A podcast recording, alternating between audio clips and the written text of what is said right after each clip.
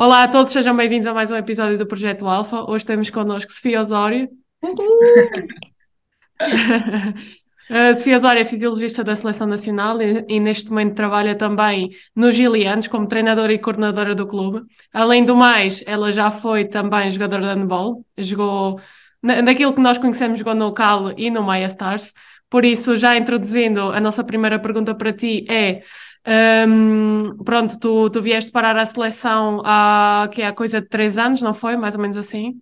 Mais ou menos. Entre pronto, e... Anos. Desculpa? Entre três a quatro anos. Foi Sim, exatamente. E então nós apenas queríamos perceber como é que aconteceu esta tua entrada na, na federação para seres, pronto, fisiologista da, da, das seleções.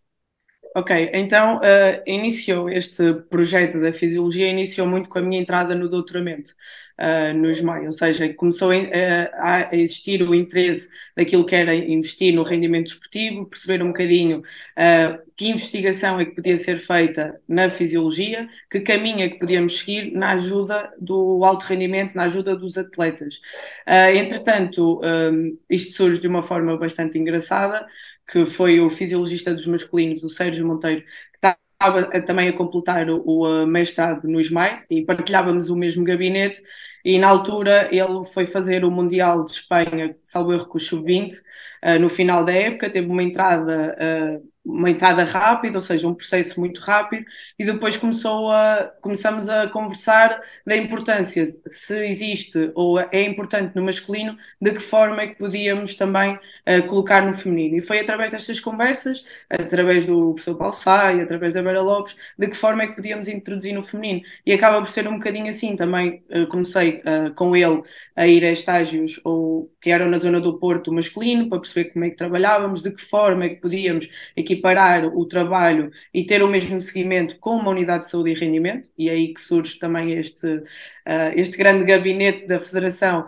uh, tendo uma importância de inicialmente não é, direcionada para os masculinos e depois uh, no feminino, e acho que agora estamos bastante vinculados neste trabalho e que temos tido algum uh, sucesso, principalmente na monitorização dos atletas, não só em estágio, mas também aquilo que temos uh, ajudado os atletas no pós-estágio e na continuidade para, para os seus clubes. Surge assim um bocadinho nesse sentido.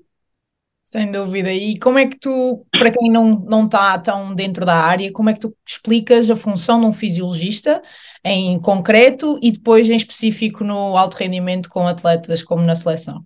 Em primeiro lugar, ou seja, nós estamos a falar de um enquadramento na modalidade handball, certo? E como é que surge o fisiologista? Surge numa equipa técnica em que tem que dar apoio naquilo que são as qualidades físicas.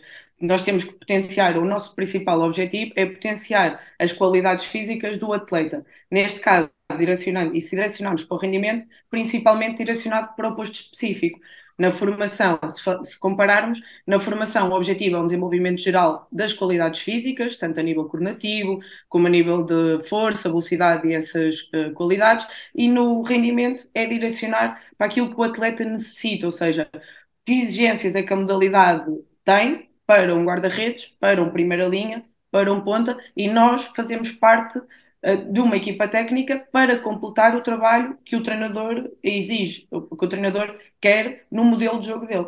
O nosso papel na, na, nas equipas técnicas é ligar aquilo que é a nossa modalidade ao que o atleta exige. Qual é o nosso, a nossa função principal? É ajustar, então temos que direcionar para aquilo que também o treinador uh, exige e pretende para o modelo de jogo dele. Certo? Especificamente. Seja, nós fisiologistas não vamos só num atleta de handball, não falamos só de aumentar a força, não.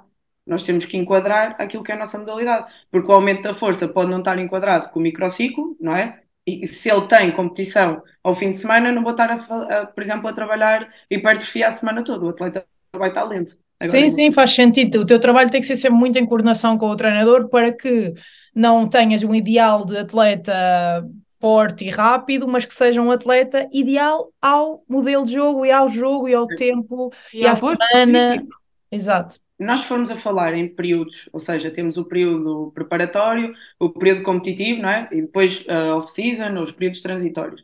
O que é que acontece aqui? É que numa primeira parte, tal como o desenvolvimento geral das qualidades físicas, tu tens um objetivo, por exemplo, em relação à força, o aumento da secção transversal do músculo, o aumento da força máxima, e todos têm que o trabalhar. E é uma base, tudo é importante. Só que depois, quando entramos ou começamos a entrar naquilo que é o, o período competitivo, por exemplo, já, tu, o guarda-redes, não vais trabalhar o mesmo que a Ferreira. Ou seja, temos que enquadrar o objetivo específico, para além daquilo que é a posição do atleta, também o enquadramento do modelo de jogo do treinador. E depois aqui é uma. Nós, eh, na minha opinião, temos que fazer uma grande ginástica, não é? Porque imagina, uh, para além de termos o clube, depois tem, também temos a introdução destas atletas nas seleções, com objetivos imediatos de, de termos que ganhar ou termos que apresentar resultados, não é? Um bocadinho. Exato. E como é que tu geres isso? Porque muitas vezes num clube, se for um campeonato uh, a playoff, o clube faz uma programação para ter o atleta no pico na altura final do campeonato, no playoff. Se for um, um campeonato a, a pontos, um campeonato normal, então aí tens que ter uma manutenção constante de não, não pode haver picos nem baixas muito grandes. Mas depois, quando tens a seleção, tens claramente que estar num pico ali no final de, de, da primeira metade da época e novamente no final da época total. Como é que tu geres? Como é que uma pessoa gera isto?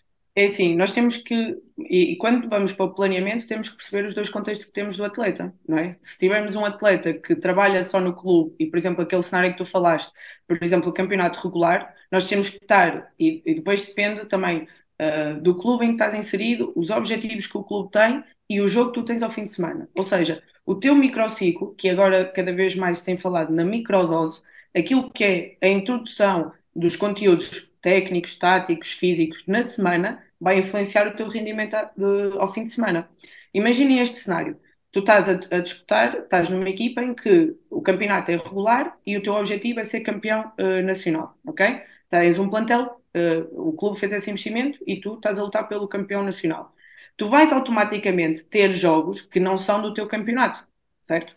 Onde é que nós podemos uh, trabalhar ou controlar uh, a dose que dás a nível de qualidades físicas poderá ser aí. Ou seja, tu tens um jogo menos competitivo para a tua equipa naquele fim de semana, se calhar podes dar uma dose maior daquilo que é as capacidades físicas nessa semana.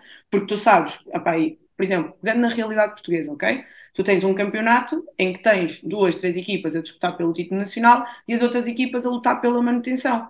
Automaticamente, e podendo aqui, acho, por o caso, que é, por exemplo, Gilianos Benfica, nós sabemos que o Giliano está a lutar pela manutenção e o Benfica pelo campeão. Quando eles vêm jogar contra nós, o contexto é completamente diferente. E nós também, por exemplo, neste caso, Gilianos, o jogo com o Benfica, nós podemos aproveitar não só o trabalho das componentes ou das qualidades físicas, mas também uh, das componentes táticas. Ou seja, existe aqui um período, digamos assim, ou uma, uma planificação ondulatória daquilo que é o nosso objetivo. Ok? Quando ao playoff, uh, ou tendo um campeonato a playoff, certo? Tu dizes que é, se calhar acaba por ser uma primeira parte do campeonato muito idêntica àquela que acabamos de falar, e depois tens que preocupar numa parte final só com as questões específicas do rendimento. O que é que a atleta está em déficit? Ok, então temos que rapidamente melhorar isso. E é a microdose, aquilo que o, que o fisiologista e o treinador vão promover naquela atleta, que vai fazer efeito no, no fim de semana. Um pouco por aí. E esta eu acho que é bastante difícil esta integração nas seleções, tendo e, o cenário, por exemplo, da situação do playoff, em, em que o campeonato termina. Imagina que tens semana de seleção, se calhar até era uma semana de descarga no teu, no, no teu clube, mas tu vens para a seleção e tens um objetivo imediato em três dias, não é? E temos que continuar. Depois, esta gestão a nível de, de fadiga, de, de tem que ser muito coordenada, na minha opinião, e cada vez mais, pelos clubes e depois as seleções manterem o trabalho uh, que, tem sido, uh, que tem vindo a ser feito na, nos clubes. Uhum. Aqui. Exato, exato. Acho que há muita, muita ginástica que vocês têm que fazer em trabalhar sempre em equipa, com toda a equipa técnica. Mas olha, antes de nós, uh, pronto, nós saltámos mais ou menos para o fim da época, mas vamos começar no início da época, ou antes disso. Um, então eu imagina, quando as, um, as épocas acabam, nós temos sempre o off-season. E aí o que é que, na tua opinião, o que é que o atleta deve fazer? Deve parar? Deve parar uma semana? deve fazer uh, um trabalho progressivo até atingir, sei lá, um bom nível de intensidade para estar pronto para, a época? Como é que, como é que, pronto, para ti, o que é que seria o ideal o atleta fazer após terminar o campeonato? Em primeiro lugar, nós temos que ter noção que as épocas desportivas cada vez são mais exigentes, certo? E nós temos que dar um período, ou na nossa forma de pensar, dar um período de descanso total em que não pode ser elevado. Ou seja, estamos a falar daquilo que é recuperação física e recuperação mental. Até mesmo fazer este trabalho de, de fisioterapia, teres um momento zen para, para os teus níveis voltarem ao topo, certo? Depois o que é que nos diz? Que é, se nós tivermos um período muito uh, prolongado, sem qualquer treino, sabemos que há um declínio das capacidades físicas, principalmente da força, em primeiro lugar, e depois da capacidade aeróbica. Como é que nós, ou como é que vocês, atletas, podem trabalhar isso? Em primeiro lugar, não vamos comparar com um período competitivo. O objetivo é sim trabalhar, mas com uma menor intensidade, com menor volume, com uma, menos, com uma menor frequência, porque durante a época toda vocês treinam entre 8 a 10 vezes, entre viagens, entre tudo o que existe. Se eu mantiver esse, essa intensidade, esse volume, o atleta vai acabar por quebrar, não só a nível físico, mas também a nível mental, porque estou-lhe a dar as mesmas rotinas o ano todo, ok? Então o objetivo passa por, em primeiro lugar, enquanto fisiologista, depois de um descanso, avaliar ok? Pegarmos e dizermos assim, como é que este atleta está e que caminho é que nós temos que seguir? O que é que ele necessita mais neste momento? É força? É velocidade? É, é o quê? Perguntarmos assim, é, é capacidade aeróbia, a resistência? O que é que temos que trabalhar? E depois planificar, pegar nesses aspectos. Por exemplo, tu, Jéssica, pegaríamos num ponto, na Ferreira pegaríamos noutro. Não vou planear idêntico, nem nada que se pareça, se tu tens uns déficits e a Ferreira tem outros ok? Ou seja, em primeiro lugar, avaliar e depois sim prescrever esse tipo de trabalho, sabendo que, a, a, a, neste caso, a qualidade física, a força, diminui muito rápido, ok? Ou seja, temos logo um déficit de força enorme. Pegar-me nisso, em primeiro lugar, na minha opinião, era encaminhar o treino da força, mas depois a capacidade aeróbica. O que é que ainda acontece, uh, e aqui falando um bocadinho da realidade portuguesa, primeiro, off-season ainda está um bocadinho escassa no, no, naquilo que é o trabalho das equipas, e em segundo lugar, é qual é o que é, o que é, que é mais fácil de escrever? É correr, vamos, vamos à praia, corremos um bocadinho. E aí estamos a falar do quê? Do aumento da capacidade aeróbica. Mas será que o atleta precisa disso? Será que nós avaliamos, nem que seja pegar um ou dois testes para perceber o que é que aquele atleta necessita? Aqui é a grande questão. E depois é, para além de avaliar, é perceber, por exemplo, que déficit ou se existem déficits a nível muscular, a nível de mobilidade, que aquele atleta não tem tempo para trabalhar durante o período competitivo e que nós podemos pegar nesses aspectos para trabalhar. Não existe tempo no período competitivo. Exato.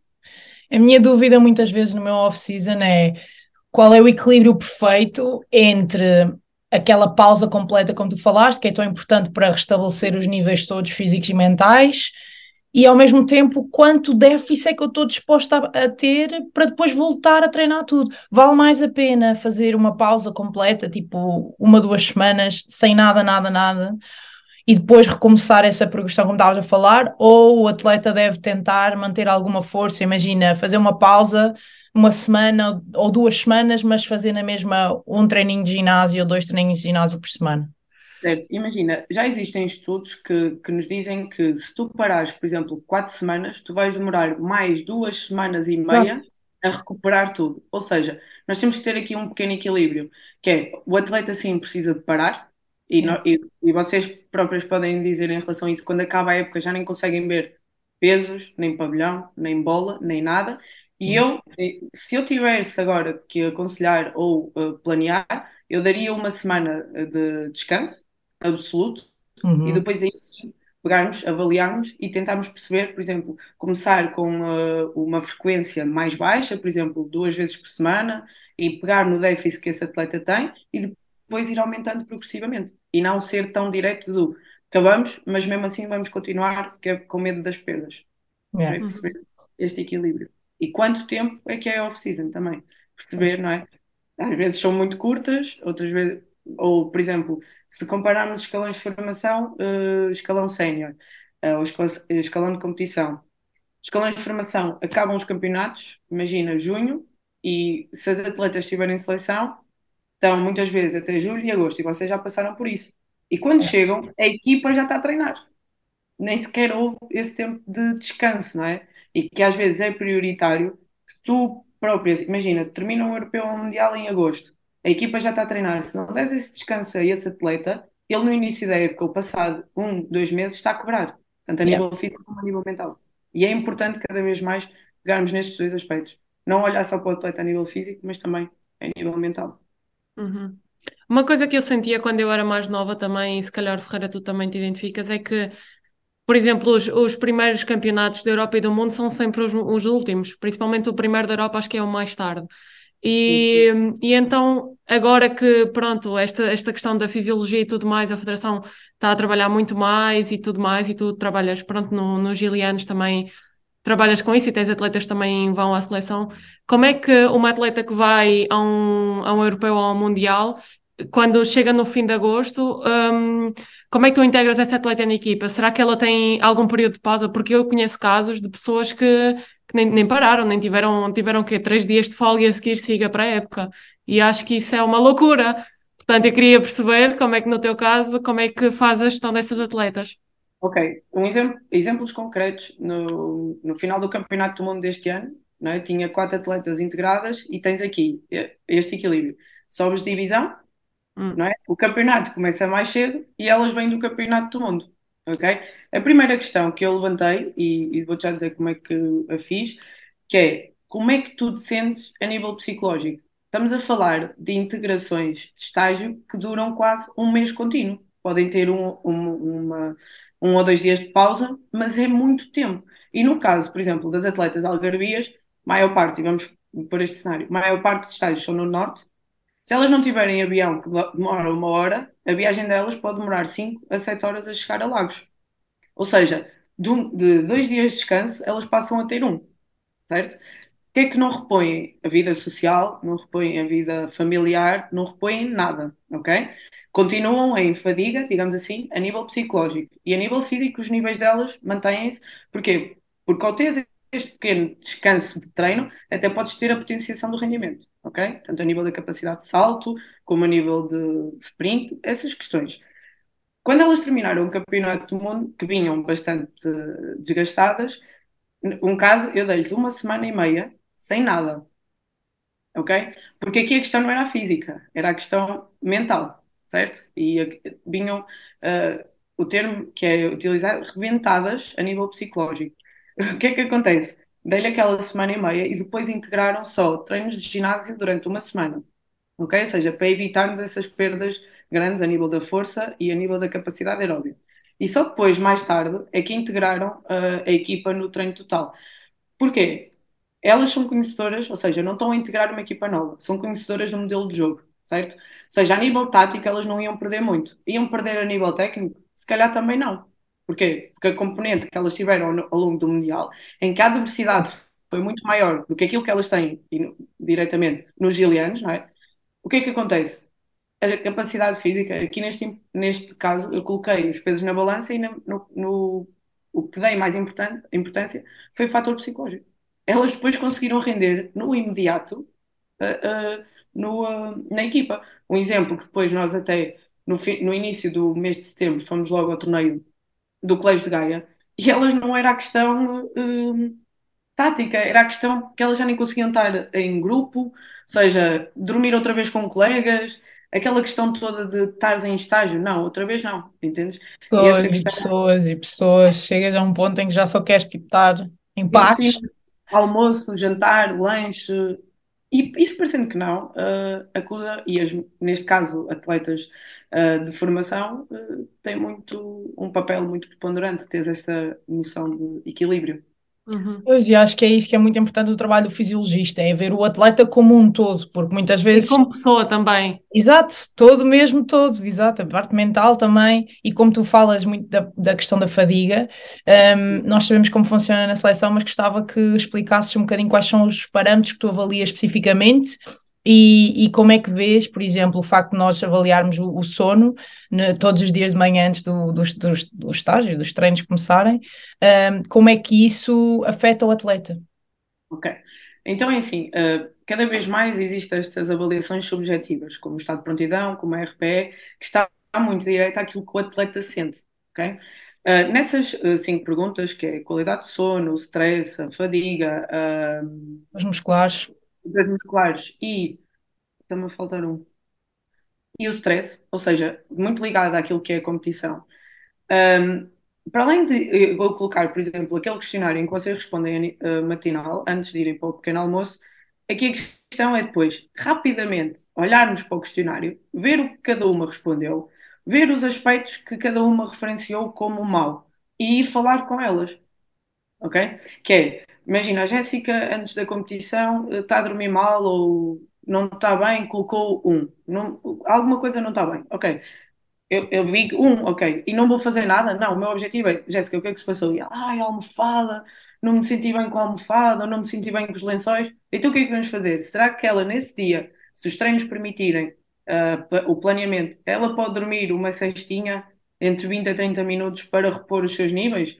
Não é? Ou seja, nós temos que, para além da resposta, adequar a cada uma, porque isto é cada vez mais, e nós temos vindo a falar eh, sobre isso convosco, que é, é muito individual. Uma, uma até pode dormir mal e o seu rendimento ser uh, ótimo. O que é que acontece? Na diminuição da qualidade do sono, não é? naquilo que vocês sentem a dormir, uma noite relaxada, vai influenciar sim. E uh, já há estudos que nos dizem que existe uma maior probabilidade de lesão e que a performance não é igual. E vocês próprios sentem isso, que é quando acordam todas sonâmbulas, dizem, hey, hoje não me sinto nada preparada. E a vossa motivação, também respondem no questionário, é o quão preparado eu estou para este treino, também influencia. Isto tudo, ou o nível de fadiga, vai influenciar aquilo que é o treino. O que é que nós podemos ajustar? Uh, por exemplo, esta informação vai direta para o treinador e, por exemplo, se o, o treino não for de grande exigência a nível físico, se calhar vocês até o, o fazem, só que se enquadrarmos aqui as qualidades físicas, o desenvolvimento das qualidades físicas, já estamos aqui a cometer, se calhar, algum risco ou aumentar o risco de lesão, porque o atleta não se sente uh, preparada, preparado. Por exemplo, um, nos pré-olímpicos, o Sérgio uh, fez um pequeno estudo uh, sobre a qualidade do sono e através do estado de prontidão, ou seja, é uma ferramenta cada vez mais útil. E o que é que nos diz? Que é o atleta que tem maiores dores musculares, maior fadiga, maior stress, é aquele que tem menor qualidade de sono. E se nós formos ajustar, por exemplo, quando se aproxima uma grande competição, os vossos níveis de stress, maioritariamente, sobem, certo? O que é que vai acontecer? O vosso corpo, durante a noite, muitas vezes, e, e acho que é isso que acontece, começa a pensar no jogo, começa a pensar se me aparecer aquela jogadora à frente, o que é que eu faço? Se a guarda-redes me defender uma bola para ali, onde é que eu vou meter a segunda bola? Ou seja, isto tudo influencia a vossa qualidade de sono, ok? Um, e ainda mais, agora também já, e até foi um, um pequeno estudo que a Federação de Futebol fez com os, uh, os miúdos do Sub-19, que é também a questão dos quartos partilhados. Que é, uh, em média, uh, imagina, tu dormires com um colega, demoras mais tempo a adormecer, em média dormes menos uma hora e meia, a tua eficácia do sono é menor, não é? E depois a sensação, ou Aquilo que tu vais responder no estado de prontidão, quando dormes sozinho, a qualidade de sono é ótima, em comparação ao que partilhou o quarto, ok? Ou seja, claro, aqui estamos a entrar em que questões também, a nível financeiro, como é lógico, muitas vezes não temos essa oportunidade de, de dormir uh, sozinhos, ou temos que dormir com um quarto partilhado. Mas já começa a existir mais uh, estudos, mais evidência para, para nos ajudar aonde? Na prática, porque não interessa só estar no papel e depois na prática não conseguirmos uh, agir. Implementar. É? Exatamente. Uh, mas sim, e, e, para além disso, ou seja, para além daquilo que é os quartos partilhados, toda a envolvência, às vezes basta mudar, e vocês já sentiram isso, que é, por exemplo, as persianas do quarto. Meu Deus do céu. Meu Deus do céu. É que são detalhes que fazem toda a diferença. Não, isto não é um detalhe, isto é vida. O quarto tem que estar escuro, silencioso, ou uma temperatura ambiente em que vocês se sintam confortáveis, umas têm mais frio, outras têm mais calor, e o quarto tem que estar ajustado àquilo que vocês sentem, e principalmente a luz solar incomoda muito, muito. E acredita que, imaginem, o, o sol nasce às seis da manhã, o despertar só está para as nove. São três horas, tu estás a levar com o sol, em que já estás em stress, já vais, não sei o quê, o sol entrou, eu já nem consegui dormir, já estava toda maluca. Ou seja, estas questões vão influenciar na prática, muito, muito, mesmo. E acho que cada vez mais temos que terem atenção a estas questões.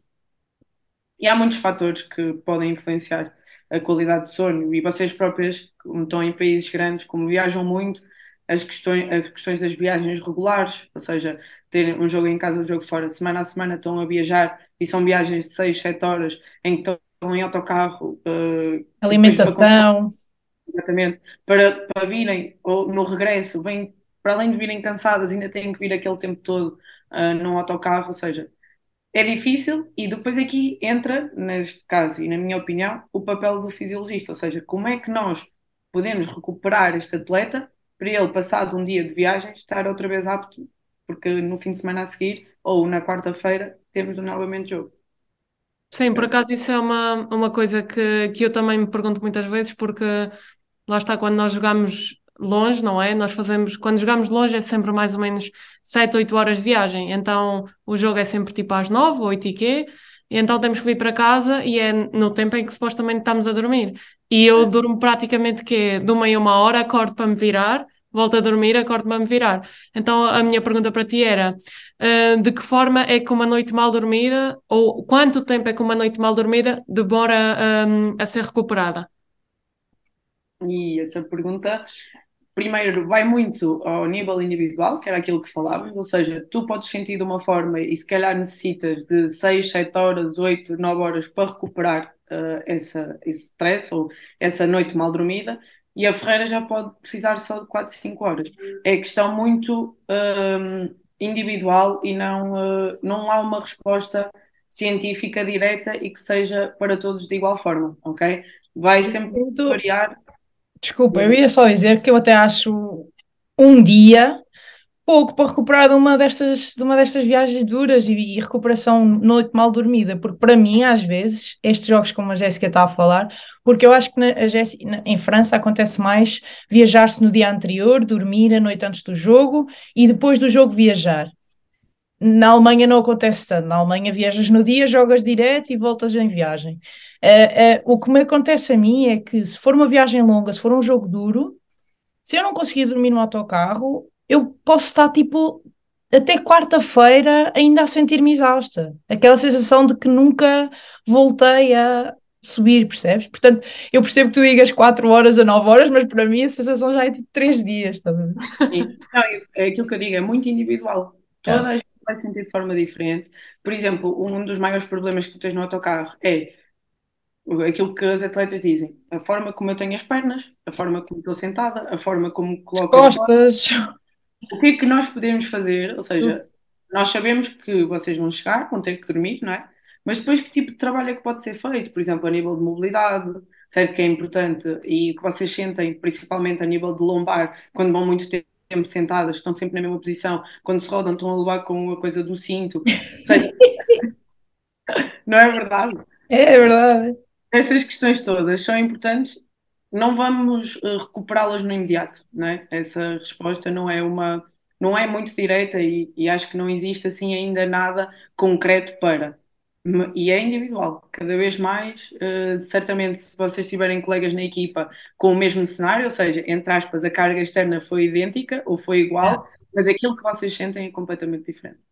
E sentes que eu tenho essa dúvida muitas vezes. Por exemplo, jogamos sábado, fazemos essa viagem horrível, chego às 3 da manhã a casa, domingo durmo até, tenho de dormir tipo até 10, 11, uh, mas um, a minha dúvida é: passo o domingo sem fazer nada? Porque eu tenho testado isso eu tenho testado se passar o domingo no sofá a viver aquela ronha que nem sequer é ronha, é já quase frustração de estar cansada, sabes? De já estar naquele sofá enterrada mesmo. Às vezes, às vezes um, tento fazer um yoga, fazer uma mobilidade, como estavas a falar, e há dias em que isso me ajuda a recuperar mais rápido.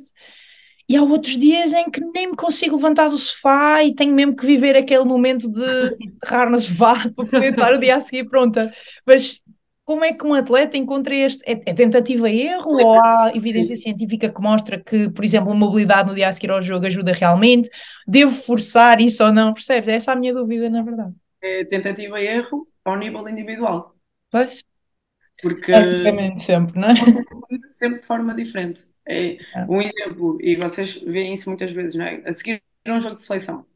O, o caso de água fria ou não, umas sentem-se muito confortáveis com aquilo, outras não. Individualidade, ou, desculpem, hum, uma questão biológica ao nível individual, certo?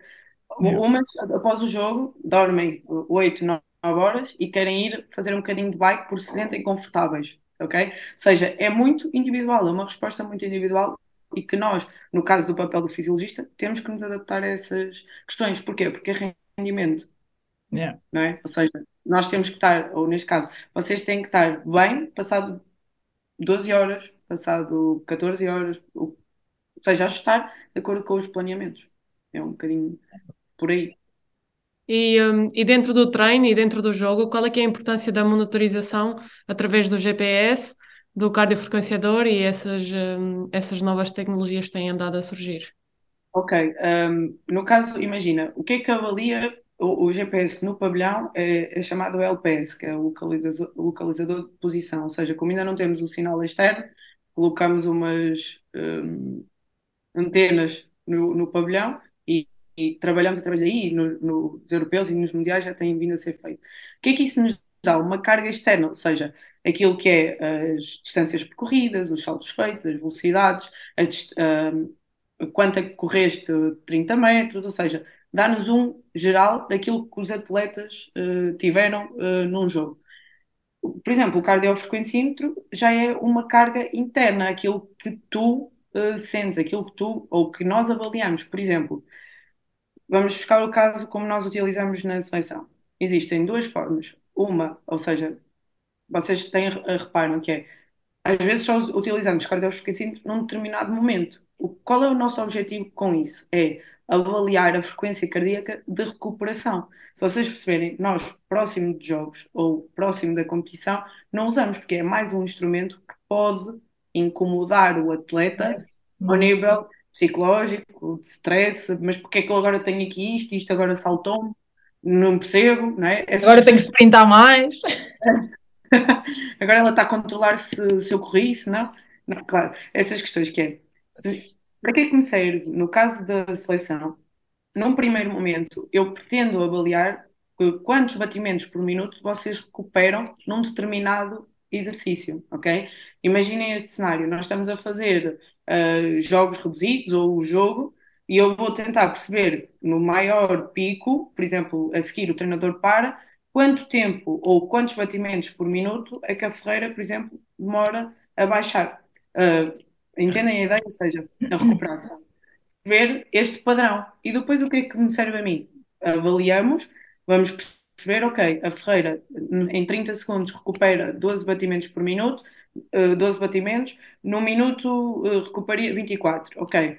Vamos ver a seguir, ou seja, a seguir um, num, num- um esforço idêntico já recuperou mais, ok. E começa a delinear um padrão e passa essa informação ao treinador. Por exemplo, eh, olha, eh, prof, Uh, nesta questão de na, da Ferreira necessita, por exemplo, de um minuto para voltar aos seus níveis uh, basais, ou precisa de um minuto e meio, ou precisa de dois. E vamos ajustando esta informação. Se nós podemos sim fazer uma monitorização constante, nós na Federação ainda não utilizamos tanto, uh, por, por vezes não é relevante naquilo que é o nosso planeamento, não é? Porque é muito mais uh, questões táticas e o objetivo é diferente se calhar a nível de clube, em determinados momentos do microciclo, se calhar fazia todo o sentido percebermos como, como é que a atleta recupera de um esforço de alta intensidade, ok? Quando ela chega ao seu pico, o que é que, que resposta é que me dá? Que resposta aguda é que dá ao treinador para eu gerir isso, por exemplo, depois em jogo? O que nós, nós na Federação, e vocês também utilizam, que é a RPE, a escala subjetiva de esforço, que cada vez tem sido mais preponderante, ou seja, estamos aqui um, a perceber como é que o atleta se sente após determinado esforço, ok? E vocês próprios, depois de um, de um período de habituação, já têm a noção, oh, se é um 7, é um 6, e fazem um, uma imagem total do treino e dão uma resposta. Para além daquela resposta, é a conversa que o fisiologista tem com cada uma de vocês. Perceber, ok, tu deste-me isto, mas isto está associado a quê? Porquê? Porque RPE, como é subjetiva, para além de estar associado, ou vocês associarem às questões físicas, também associam às questões mentais, psicológicas. Por exemplo, uh, uma questão, estamos a trabalhar a nível tático, ou seja, um treino em que eu, treinador, planeio com uma RPE mais baixa, certo? Ou seja, uma Mas intensidade. mentalmente. Aquilo vai explodir e se falhei três remates e não fiz aquilo. É, Osório, é um 8. Calma, vamos tentar. Sim, isso é sempre difícil. Eu também tenho essa dificuldade quando, quando dizemos RPE, porque se calhar, e muitas vezes há um exercício no treino que realmente foi exaustivo, mas o restante do treino foi ok. Será que eu dou o valor do final que eu senti naquele exercício ou é o treino inteiro? Percebes? É o treino inteiro, ou seja, a pergunta é como é que foi o teu treino e não como é que foi o teu exercício ou como é que te sentiste naquele determinado exercício. Onde é que isso poderá fazer sentido? Por exemplo, numa sessão de ginásio é muito mais específica e vocês vão reportar com aquilo. Naquilo que é um treino técnico-tático é um bocadinho diferente e devem sempre ter uh, uma ideia geral e não só específica. Mas, e só para completar o pensamento, que é não olharmos só para o número e olharmos para o atleta. Ou seja, aquela questão de ah, mas porquê que ele deu 8? Vamos perceber a semana que esta atleta teve. Ok, andou em médias de 5, 4, mas porquê que agora este 8? Podemos ter jogo dois dias a seguir? Podemos ter jogo num dia a seguir? O que é que isto aconteceu? O que é que aconteceu neste treino? Ou seja, é preciso ter aqui uma visão holística daquilo que é a percepção do atleta, que é aquilo que ele está a sentir naquele momento, tanto a nível físico como psicológico, mas também a sensibilidade que a pessoa que está a trabalhar nessa função tem que ter com os atletas seja, tem que existir uma ligação uh, muito direta, na minha opinião. E para, quem, e para quem não tem a possibilidade de ter um fisiologista, que é a maior parte, maior parte dos clubes, a maior parte dos atletas, que não têm essa atenção ao detalhe e mesmo esse, esse cuidado pela parte, pela equipa técnica, como é que um atleta controla isto? Como é que um atleta, um atleta pode avaliar e gerir o seu treino? A que tipo de coisas é que deve estar atento? Em primeiro lugar, uh, até puxando a fita um bocadinho atrás, que é, ok, nós podemos não ter fisiologista nas equipas técnicas, mas existe uma regra principal, que é no, atletas, treinadores têm que ter uma ligação sensível para conseguirmos falar sobre estas questões. Em primeiro lugar, claro, há momentos para tudo, certo? Estamos todos de acordo.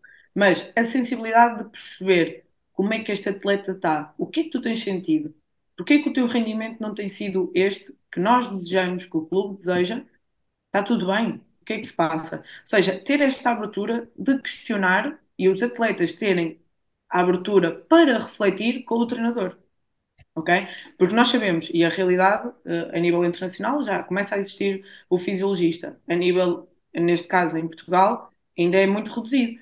Então tem que haver aqui ou o treinador adjunto fazer esse papel, ok? Uh, e o, o ou se não houver treinador adjunto, ser o próprio treinador. Ou seja, eu planeei este treino, ok? e a atleta teve um rendimento horrível. O que é que se passou? ok? No final do treino, a atleta foi tomar banho, passado uns minutinhos, está mais calma, vamos falar com ela, vamos tentar perceber o que é que aconteceu. E esta sensibilidade tem que ser gigante, ok? Principalmente em períodos, na minha opinião, em períodos competitivos, em que o atleta está em stress constante, ok? E depois aqui, o que é que eu vou fazer enquanto treinador, fisiologista, é ajustar talvez a carga de treino, ajustar o treino técnico-tático, perceber o que é que a atleta ou os atletas tiveram maior dificuldade e se calhar simplificar, mas com, a mesma, com o mesmo objetivo, ok?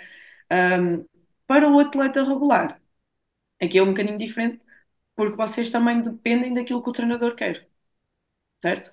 Ou seja, aquilo que é o trabalho individual e que vocês podem fazer do aumento das capacidades físicas, Muitas vezes vocês trabalham com as diretrizes do clube, mas estão a trabalhar no vosso espaço, no vosso tempo, estão a, a, a potenciar o vosso rendimento. Quando entram na parte do campo, já dependem de muitos fatores e não só de, de, do vosso fator individual, não é? Acho que é um bocadinho por aí. Mas especificamente para o atleta, que, que dicas é que podes dar para um atleta conseguir uh, perceber-se a sua fadiga e recuperar melhor e, e, e, vendo essa, tendo essa avaliação como tu falas, que, como é que o atleta pode fazer é ela própria e, é. e, e como é que consegue depois trazer isso para a prática? Em primeiro lugar, não sei, uh, aquilo que vocês sentem enquanto atletas, tenho vários exemplos que é quando treino ou eu atleta não estou a corresponder àquilo que é exigido, um dos problemas que acontece na grande maioria é as noites de sono, mal dormidas, certo? Ou seja, vocês ficam em stress e porque é que aquilo aconteceu e porque é que. Ok, o que é que temos que fazer? Se calhar fazer um refresh daquilo que é uh, a minha interação com o que o treinador está a pedir. Refletir, ok, será que eu errei aqui? Será que errei ali? O que é que eu posso fazer melhor? Ou o que é que está mesmo completamente errado? Depois de fazer esta reflexão, e vocês vão ter certamente essa noite mal dormida, não é? Talvez, em primeiro lugar, terem que ir abordar ou falar com o treinador, tentar perceber também qual é a perspectiva dele. Será que a perspectiva dele é idêntica àquilo que vocês estão a sentir? E vocês próprios fazerem a vossa avaliação da qualidade do sono, do stress, da fadiga, ou seja, fazerem um estado de prontidão matinal individual, na vossa casa, depois do, daquilo que é, não, se disser assim, ou seja, fazemos todos os dias, os clubes fazem todos os dias, ok, tudo ótimo, eu tenho essa percepção. Se não acontece, eu própria posso ter essa, essa minha avaliação. Ok, uh, existe uma familiarização para também percebermos aquilo que eu, atleta, estou a produzir de acordo com o treinador exige. Mas eu sei porque é que eu tive esta noite de sono mal dormida. Ok, vou refletir sobre ela, vou ver o jogo, se tiver, eh, ou seja, se no jogo tive uma eficácia baixa, porque é que a tive, que erros técnicos fiz, falhas técnicas, ou seja, olharem para aquilo como um todo e depois enquadrarem na vossa semana de trabalho. Por exemplo, se eu tive demasiados remates falhados, ou uma porcentagem baixa de eficácia de remate, ok, se calhar há um treino que vai ser mais direcionado para a componente técnica individual. Então eu vou tentar melhorar aqui e vou refletir com o meu treinador porque é que eu no jogo, ou o que é que me aconteceu no jogo, porque é que eu fiz aqueles remates, em que contexto rematei, era o ideal. E acredito que isto passe tudo na vossa cabeça, não é? Sim, sem dúvida. Uh, e é constante, seja, é, acaba por, ou melhor, a indicação ou o conselho que eu vos dou é fazerem estas pequenas reflexões, fazerem os vossos questionários subjetivos para depois enquadrarem na vossa semana de trabalho. Um bocadinho assim. Então, okay. pronto, tu, sendo fisiologista, no início da época tu fazes uma, pronto, fazes testes e tudo mais. Se tu pudesses ter todo o material que tu precisas para, para, para preparar aquela época, aquele atleta, não sei, que tipo de material é que tu precisavas e de que forma é que ias repetindo esses testes ao longo da época para perceber se o atleta perdeu, uh, para perceber na, mesma, na verdade o, o estado físico daquele atleta? Em primeiro lugar, eh, ou seja, o fisiologista enquadrado numa equipa técnica, qual é que acham que é a primeira pergunta do treinador? É quanto tempo é que nós vamos usar com estas avaliações? Que tempo é que eu vou gastar com estas avaliações? Certo ou errado? Ok? Depois existem uh, aquilo que é as avaliações no terreno, que é aquelas que nós fazemos, por exemplo, a avaliação da capacidade aeróbica através do ioiô, as avaliações de salto, essas questões todas que nós podemos fazer no pavilhão. Ou seja, não há um, um, uma deslocação de ter que ir ao laboratório fazer. Neste caso, e a minha experiência, neste que eu vos digo, que é prefiro ou seguir as avaliações no terreno, porquê? Porque eu posso replicá-las de uma forma mais fácil, tendo menos material, sim, mas eu vou replicar e vou conseguir perceber o estado do atleta de uma forma rápida, breve, e o treinador vai gostar disso, ok? Que é, seja, nós se fizéssemos uma bateria de testes, por exemplo, avaliar antropometria, composição corporal, uh, testes de mobilidade e flexibilidade, de força, de velocidade, capacidade aeróbia, estávamos a falar, se cada um tivesse dois testes, estamos a falar mais ou menos de 12 a 14 testes, ok? Quanto tempo é que nós precisaríamos para isto? Não no início da época, porque no início da época nós até podemos iniciar a época já preparado dois dias para isso, mas quando é que eu vou replicar? e que, e que uh, funcionalidade tem para mim, treinador e atleta. Ok? Esta é a grande questão. Um, depois, aquilo que, que eu acho, o caminho que devemos seguir, por exemplo, avaliar o atleta para quê? Em primeiro lugar, o objetivo é para prescrever trabalho. Por exemplo, se nós avaliarmos a capacidade aeróbica, temos uh, inúmeros testes, por exemplo, o ioiô, o 3015, o broncoteste que nós na Federação usamos e quando surgiu só o enquadramento do broncoteste, que foi quando surgiu a Unidade de Saúde e Rendimento, o objetivo era colocarmos um teste, lá está, pelo tempo despendido dos outros testes, um teste que fosse rápido e que nos desse um, valores idênticos ou respostas idênticas àquilo que nós necessitamos, que é, para além de perceber a capacidade máxima do atleta, perceber a prescrição. O que é que eu posso ajudar este atleta, ok? Por exemplo, uh, um teste que nós uh, realizamos, para além do, da capacidade aeróbica da resistência, é utilizarmos, por exemplo, a plataforma de saltos, ok? Que são coisas rápidas de replicar durante o ano. E se não tivermos a plataforma de saltos, hoje em dia já há muitas aplicações que conseguem medir a capacidade vertical, o salto horizontal basta uma fita métrica e que nós temos dados concretos, por exemplo, o salto vertical dar-nos uma ligação direta àquilo que é as velocidades máximas, o rendimento da minha atleta em velocidades máximas, e o salto horizontal àquilo que é a componente de aceleração. Ou seja, em dois testes eu estou a realizar aquilo que seria, por exemplo, o trabalho com o cronómetro, que é muito menos fiável. Estás preparada? Arranca. E o arranca e o clicar há diferenças. E então, pouco tempo e tenho relações diretas com aquilo que é o rendimento do atleta. São fáceis de replicar, são. No caso, e vocês sabem, nós até usamos a capacidade de salto vertical como monitorização da fadiga, neste caso periférica, a nível neuromuscular, e pode ser replicado três vezes ao ano, quatro vezes ao ano, de acordo com o que o treinador exige. No caso do yo-yo, no caso de, dos testes de resistência, perceber a nível de prescrição aquilo que eu posso fazer, por exemplo, no trabalho de alta intensidade. Não é? Porque nós não vamos trabalhar a resistência geral durante o ano, mas que tipo de prescrição é que eu posso dar ao meu atleta para ele ter a capacidade de recuperar de sprints repetitivos, que é aquilo que é a nossa modalidade. Ok? Ou seja, eu pegaria, eu olhava de uma forma smart, o que é que é importante para mim avaliar e o que é que eu posso replicar ao longo do ano capacidade aeróbia e a capacidade, uh, neste caso, uh, a força, mas avaliada na capacidade de salto, tanto vertical, tanto horizontal. E isto eu consigo replicar várias vezes ao ano. Não existe, e a literatura nisso está bastante consistente, que é, se nós fizermos estas avaliações no dia menos 3 ao jogo ou no dia menos 4, não tem qualquer influência no jogo, ou seja, é perfeitamente enquadrado no microciclo. Se, imaginem, uh, é um, uma semana em que temos um jogo importante. Ok, dividimos em duas semanas. Numa semana fazemos capacidade aeróbica, noutra semana fazemos o, um, as avaliações de salto. E temos uma ligação direta àquilo que é a avaliação do atleta, como é que o atleta está a nível individual, melhorou, não melhorou, que porcentagem melhorou, que caminho é que eu tenho que seguir. E a nível de, por exemplo, de capacidade aeróbica. Ok, ele no último broncoteste fez 5,30 e agora já fez 5,20. Ok, a prescrição está a fazer efeito.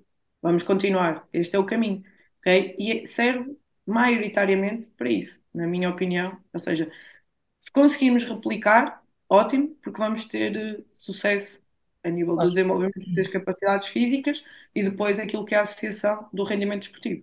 Sim, só vale a pena avaliar se tu conseguires ter uma manutenção e uma avaliação recorrente para poderes realmente progredir. Se for só fazer uma avaliação no início da época e não voltar a avaliar, é um bocado sem sentido.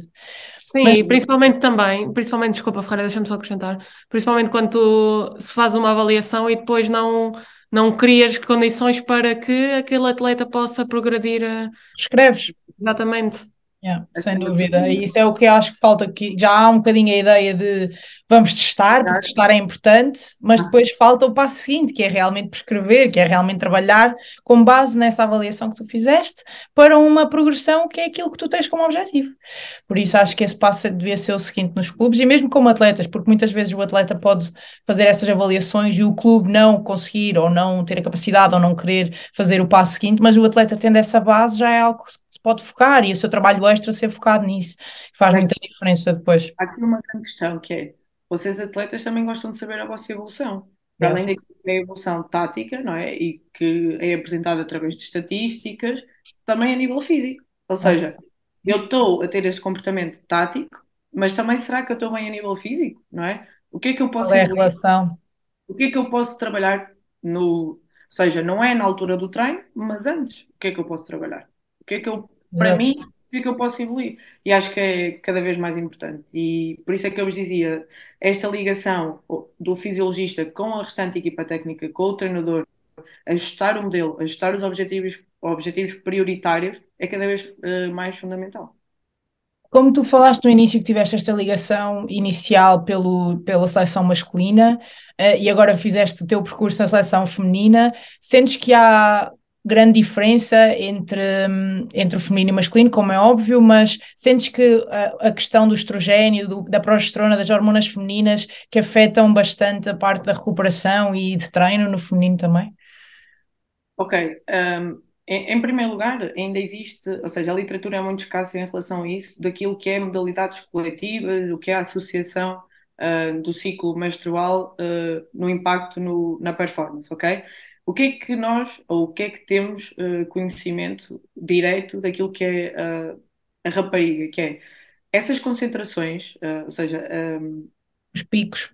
Os picos de concentração, de concentrações hormonais, dizem, e, o que nos diz a literatura, em relação ao treino de força e em relação àquilo que é as qualidades físicas, sim, durante esse período existe um, um aumento do desempenho físico do atleta, um aumento da potência anaeróbia, um aumento da, da, da resistência, mas não é concreto em cada modalidade, ou seja, ainda é muito ao nível individual, ao nível da força, ao nível da resistência, ao nível da velocidade e não no geral. Uh, se existe diferenças na nossa modalidade, a nível dessas concentrações, não, não sei uh, dizer. Sabemos sim, e, e se formos pela, por incidências de, de, lesão ou taxa de lesão, uh, sabemos que, por exemplo, o ligamento cruzado anterior tem uma taxa muito superior quando comparamos, por exemplo, com o masculino nas modalidades coletivas, ou seja, lesões, ou no caso do ligamento cruzado anterior sem contacto, a taxa de, no feminino é muito superior mesmo. E quando estamos a falar, por exemplo, uh, ou quando é que acontecem os mecanismos de lesão na recepção ao solo, nas mudanças de direção, no próprio salto, o que é que é, ou que grande diferença é que existe do feminino para o masculino? É as diferenças anatómicas, as diferenças hormonais, as diferenças musculares, aí sim. Uh, existe grande diferença e se nós formos, já existem muitos estudos que dizem que a taxa de lesão do ligamento cruzado anterior é muito mais elevada no, no caso do masculino, quando comparado, por exemplo, com, mesmo, com as mesmas modalidades. No futebol, no handball, no basquetebol, é uma diferença ou uma discrepância enorme em relação a isso. Eu só sinto que nós olhamos, e, e, é um bocadinho a tua profissão, não é? Olhar para o detalhe do, do, do, rendimento e olhamos para tudo, como tu estás a falar destes detalhes que estivemos a falar até agora, e acho que isto é um passo que ainda é preciso dar, porque enquanto que no homem as, as, os valores hormonais são constantes durante um mês inteiro, ou seja, isso não é uma variável a que tu tenhas que ter atenção, no feminino existem realmente variáveis e, e, e muito uh, discrepâncias muito grandes, não é? Então, isso deveria ser, sem dúvida, algo que também deveria ser tido, ter sido em conta, porque realmente afeta bastante e, e, como tu disseste, é muito individual. E não sei se ainda é muito um tabu da nossa sociedade de falar sobre isso e tentar perceber, porque depois também a questão mental, a questão do sono, a questão das dores. Hoje em dia diz, já, já há estudos que mostraram que dores menstruais podem ser tão fortes como um ataque cardíaco. Isto é assustador e são coisas que no feminino não se fala. E ter, ter muitas vezes treinadores masculinos, porque é o que acontece, não é? Treinadores homens, em equipas femininas, é 90% ou 99% dos casos, nem sei, mas um, são aspectos que é difícil de conversar e, e, e, acho que um fisiologista tende a olhar para o detalhe e trabalhar em todas estas, todos estes fatores. Isso podia ser algo também bastante interessante para perceber no feminino e que podia que devia ser mais específico ao feminino, porque realmente no masculino isso não existe, não é?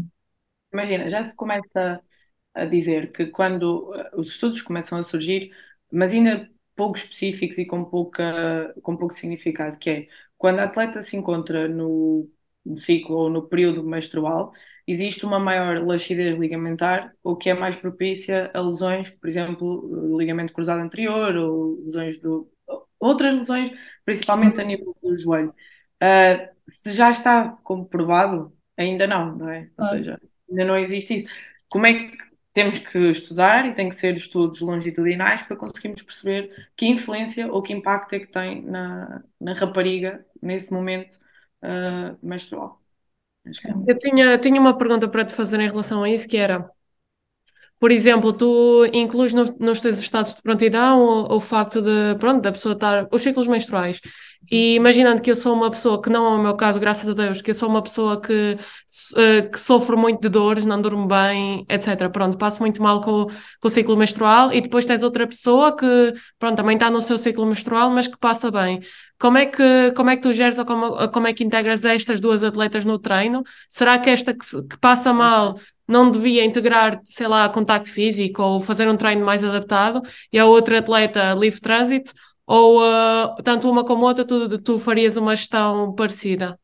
É assim, uh, já nunca tive neste momento essa questão em uh, concreto, ou seja, nunca ou seja, uh, tu respondes ao estado de prontidão, sei que dormiste mal e não sei o quê, até posso ter essa sensibilidade contigo e perguntar-te como é que sentiste e porquê é que estás a sentir aquilo, mas essa adaptação ao treino uh, ainda não, uh, não trabalhei diretamente com ela ok? Uhum. Uh, posso dar um exemplo que nós no Campeonato da Europa de Sub-17 em 2019, uh, acho eu, 19-20, tivemos uh, um mês inteiro de estágio seguido, aí sim tivemos algumas preocupações uh, em controlar quando é que as atletas tinham o ciclo menstrual ou como é que nós podíamos ajudar, porque eram miúdas, não é?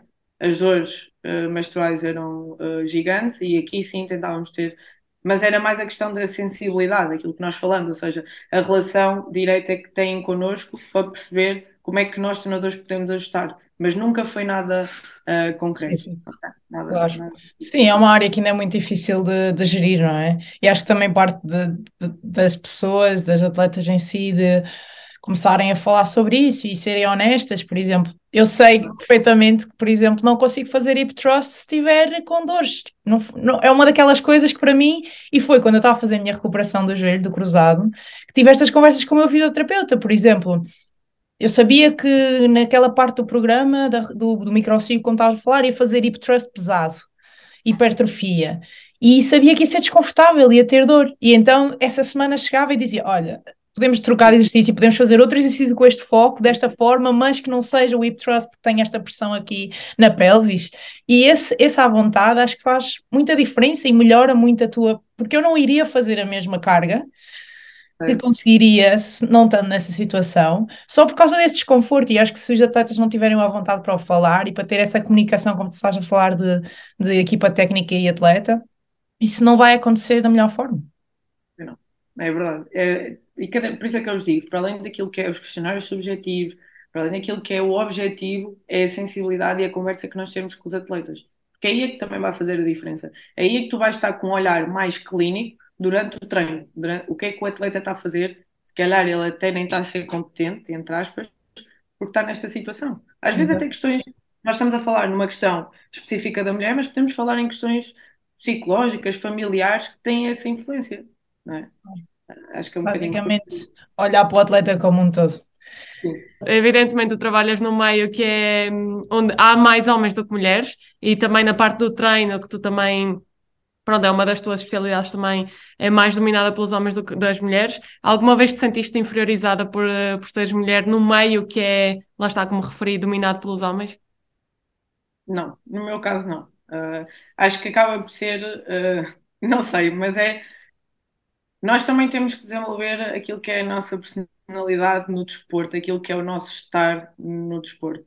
E acima de tudo, eu nunca tive assim um grande problema, nem no caso da fisiologia, ok, na, na minha área de intervenção a nível das seleções, nem uh, na questão como treinadora, porque a competência não cabe só aos homens ou só às mulheres, cabe a ti mesmo e o desenvolvimento e a forma como tu trabalhas e desenvolves é que vai fazer a diferença. Se é homem ou mulher, não, para mim não tem uh, significado, na minha opinião. Ótimo, concordo plenamente. Não, ainda bem, ainda bem que sentes isso, porque, porque, pronto, nós hoje em dia vivemos numa sociedade que os homens recebem mais, uh, são mais respeitados, pronto, todas as coisas nós conhecemos e tu, tu dares esses. Hã? Agora, se me perguntares assim, se existem homens que ainda olham para a tua função e aquilo que tu fazes de uma forma discriminatória, eu respondo que sim. Era isso, Mas que eu- isso nunca era afetou. isso que eu queria. Mas nunca afetou o teu trabalho. Sentes É e reconheces, mas nunca Sim. afetou, não é? Porque sentes, mas é isso, sentes que tens que provar sempre mais, certo? Sim, e é a nossa forma de trabalhar, a nossa forma de demonstrar, não só como a eh, na questão da fisiologia, mas como treinadora, não é? E se olharmos no, no rácio da PO9, eh, as mulheres é muito inferior, Exato. tu sentes, mas a, a mim não me diz respeito e vou continuar a desenvolver o meu trabalho porque a competência cabe a todos. Muito bem, concordo plenamente. Osória, presidenta. Sim, senhora, pá! É disso que a gente precisa. Foi uma entrevista incrível em que pudemos perceber um bocadinho de tudo, do que é ser fisi- fisiologista, do que é ser atleta mulher, do que é eh, a pré-época, o off-season, a época, todos estes ciclos de que há tanto detalhe por trás de um jogar handball, basicamente, não é? Que handball não é o básico ao olho nu que toda a gente pensa que é, mas que nós realmente trabalhamos para o mínimo detalhe, a mínima diferença possível para alcançar o objetivo. Portanto, eu aprendi muito, deu para tirar as minhas, as minhas dúvidas e espero que, espero que, que toda a gente também tenha, tenha aprendido bastante com esta conversa, porque é esse o nosso objetivo com este projeto, é dar a conhecer pessoas que nós achamos que estão a fazer um excelente trabalho, que é o teu caso, e, e ajudar um bocadinho a que, que todos possam dar esse passo seguinte. Por isso, muito obrigada. A nossa, Osória. Eu não tenho. A Água. nossa. Obrigada, obrigada. Gostamos muito e hum, pá, é para continuar assim. força nisso. Não, só para terminar, é, antes de mais agradecer a oportunidade e acho que cada vez mais é importante este tipo de conversas. Como falamos, a questão de o atleta ter a- ou estar familiarizado com estes temas é muito mais fácil depois a integração do próprio atleta em qualquer clube, não é? Porque já vai preparado, se o clube tiver ou não tiver, eu já sei aquilo ou de que forma é que eu me posso gerir, não é? Ou trabalhar, seguir o meu, o meu caminho com estes objetivos. Sem dúvida. Obrigada. Uhum. Obrigada. Obrigada. Até a próxima. Tchau. Tchau. Tchau. Tchau.